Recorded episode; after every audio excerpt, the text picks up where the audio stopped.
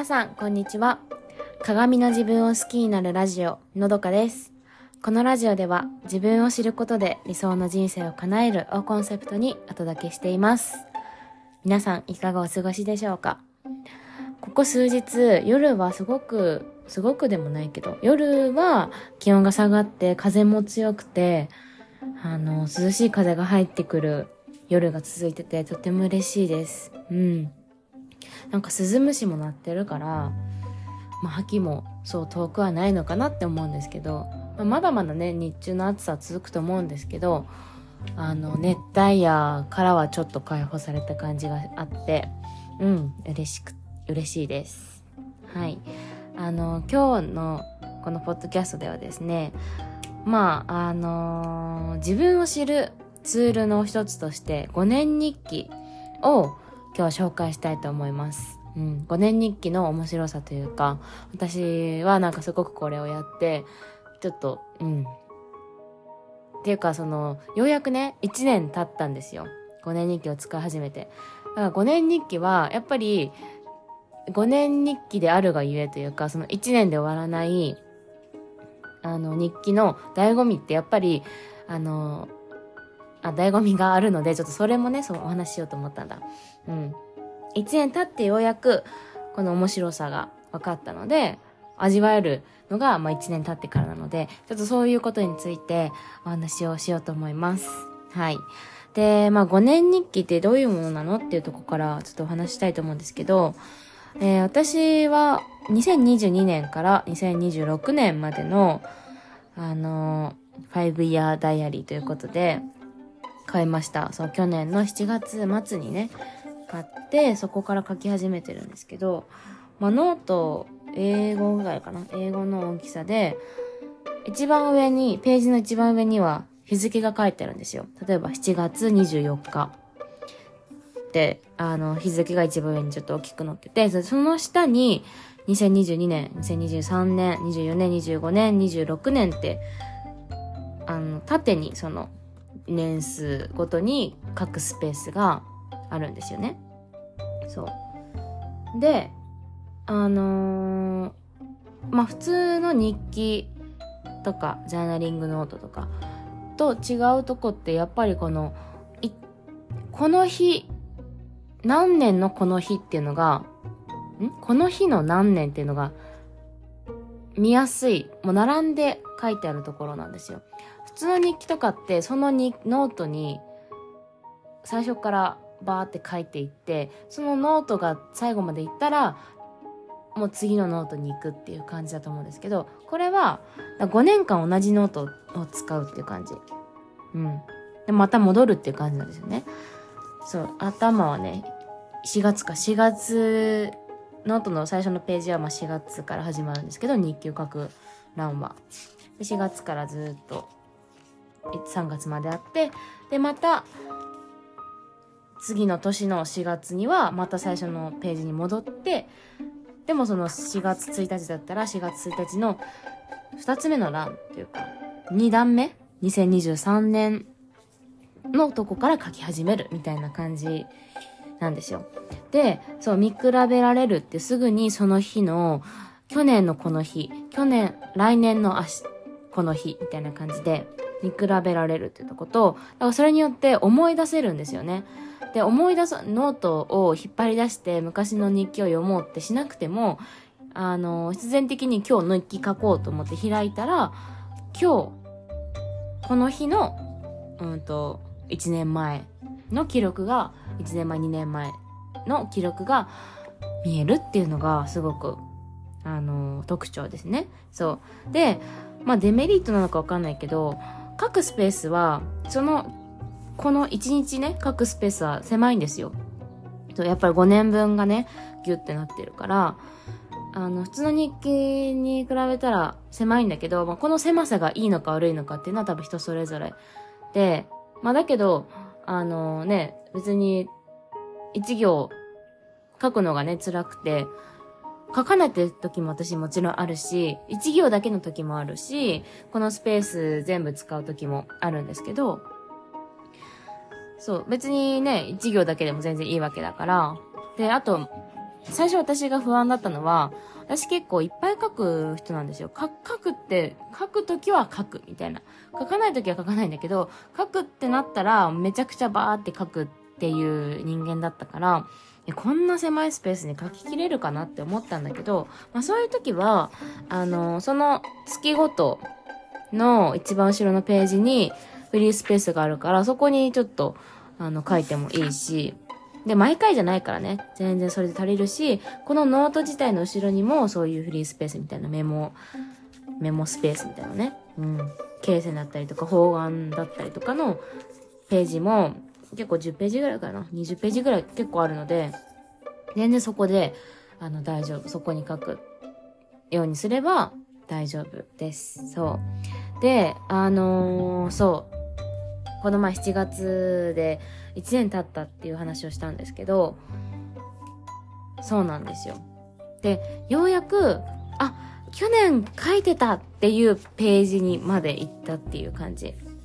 7月30かな ?30 にこれを買って、その時から書いてて、ようやく1年前を振り返るっていう楽しみができたんですよ。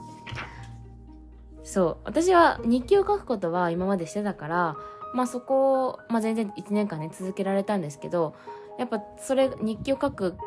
習慣がない人っていうのは、ちょっとその1年間頑張るまでに、あの、わからない。ね、頑張れないかもしれないけど、さっき言ったように別に毎日書かなきゃいけないわけじゃないから、あの、気が向いた時に開けばいいし、うん。だからそれで、でもやっぱり1年5年日記ならではの楽しみ方。1年前のこの日を思い出せるっていうね、面白さをようやく楽しめるようになったので、あの、あ、これはちょっとポッドキャストで撮りたいなと思って、そうお話をしています。うん。で、あの、やっぱ1年前ですらさ、大きなイベントってやっぱ覚えてるかもしれないけど、日々の出来事ってやっぱ忘れちゃうじゃないですか。うん。大きなイベントだって思い出そうって思わないし、思思い出そうって思わないと思い出せないし、それもさ、だってね、そう、やっぱ忘れることはあるし、で、忘れちゃうんだけど、でもやっぱその日ってすごく、あの、考えてることがたくさんあったりとか、深い、深いんですよね。うん。やっぱ今はさ一生懸命生きてるとやっぱそれあるじゃないですかその時のなんか感じたことが大きく1年間で見たらじゃああなたはこの1年何をしましたかっていう時にはパッと出てこないけどやっぱその日っていうのはすごく自分にとってはかけがえのない日ですごくなんかね心に、うん、なんか響いたりとかちょっとショックだったこととかっていうのが書いて、やっぱあるし、それを記録しておく、私はその見返して、あ、やっぱ書いてよかったなって、書いててよかったなって思うんですよ。うん。で、それがその成長になる時もあるし、あ、私って去年はこう思ってたけど、今は、あの、全然違うこと思ってるなとか、あの、ね、こうなりたいみたいなこと書いてあった時に、あ、もう一年後はもうそれ叶ってるよとかって思ったりとか、成長にもなるし、逆に普遍的な、あ、変わらないなっていうこともあると思うんですよ。それは、あの、とても自分が大事にしていることだったりとかもするから、うん。変わったからといって、変わることが全ていいことかって言ったらそうでもないと思うから、うん。全然それも成長もあれば変わらない普遍的な自分が大事にしているものっていうこともあるだろうしあとはその時はもう何気なく書いた出来事だったりとか自分の感情だったりしたけどなんか1年後見た時にあこれそうかこういうことを思ってたんだって思ってあの、逆にそれがまた新しい方向違う角度からそのことに対して考えるきっかけにもなったりとかしたり今はすごくもっとそのことについて深く考えてるなとか考えるきっかけにもなるし改めて考えることができるっていうのもならではですよね。そう。だからねすごく人生に深みが出るなって思いました。この5年日記とか、まあ、5年に関わらずあの3年5年10年あるんですけど、まあ、調べればいろいろねもちろんあるんですけどうん。その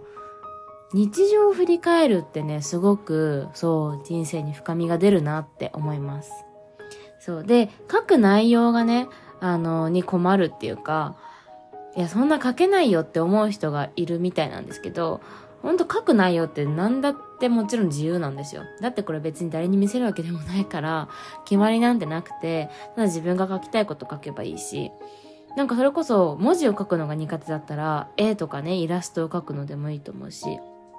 そう。で、あのー、出来事、その、その時にあ、その日に起きた出来事とかを書くのもいいし、あと思いとか考えとか感情を書くのもいいし、私はもうめんどくさかったりとか、めちゃくちゃ疲れてる時とかは、まあね、あの、あとだるい時とか、体調悪い時とかは、あー、うー、みたいな、あー、お腹痛い、だるい、何もしたくないとか、なんかそういうのを書く時もあります。いや、そういうのも全然ね、すごく面白いんですよ。え、なになんかこの時、確かになんか一年、なんかこの夏、すごい夏バテしてたなとか、あ、なんか急にお腹痛くなった時あったよなとか、私、それ今ペラパラっと見てて思って、なんかそういうのも全然面白いし、うん。あ、こんなくだらないこと考えてたんだなとかって言って振り返って、あのね、笑ける時もあるし。そう。で、私の友人も、私がね、紹介した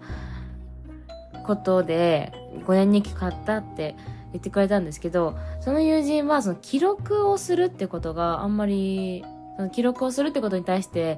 面白いって感じないから、ちょっとまた、結局買ったんだけど、またか全然書いてないって言ってて、うん。だからその、記録を書くのが楽しいって思うのか、思いを書くのがあの、書きやすいっていうのかっていうのはもちろんそれは人それぞれだと思うんですけど、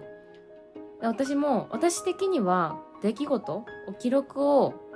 何をしたっていうのを書く方が簡単に書ける。あの、頭を使わなくていいから。そう。私はどっちかっていうと感情とかの方が言葉にする、感情とか思いを言葉にすることが苦手な方だから、それを書こう、書くときの方が、なんだろう。エネルギー使うんですけど、でも、うん、どっちでも書か書かないよりは絶対書いた方が、あの、数年後自分は楽しめるし、一番いいのはやっぱ出来事に対してそれどう思ったのかとかだと思います。うん。こういうことがあった、ありました。で、それについてどう感じたとか、どう思ったとか。うん。そうね。その二つを組み合わせるのがもちろんいいけど、そうじゃなくても全然楽しめます。っていう。はい。で、まあちょっと最後に、またこだわりね、最後にちょっとお話ししたいんですけど、さっき言ったこのね、5年、私は5年にしました。だけど、3年、10年もあるみたいです、調べたら。うん。で、私はその飽きないようにっていうのが一番大事にしたポイントで、これを買うときに。うん。飽きないようにシンプルなデザイン。で、しかもちょっと高級感のある深い実のある茶色で、ちょっと光沢っていうか、か、あの、皮皮合皮ですけど。うん。で、金の押し、金、押し箔っていうのかな？なんだっけな？金箔？なんていうのかな？まあ、金、金、金で、金色で、あの、2022、2026って書いてあって、だ高級感のある、シンプルかつちょっと高級感のあるデザイン。で、あと、飽きないように、長すぎないように5年にしました。ちょ10年だと、いくら10、あ、あのシンプルでね、高級感あっても、ちょっと10年この同じ札を持つのは私的にはハードル高いかなと思って5年にしてみて。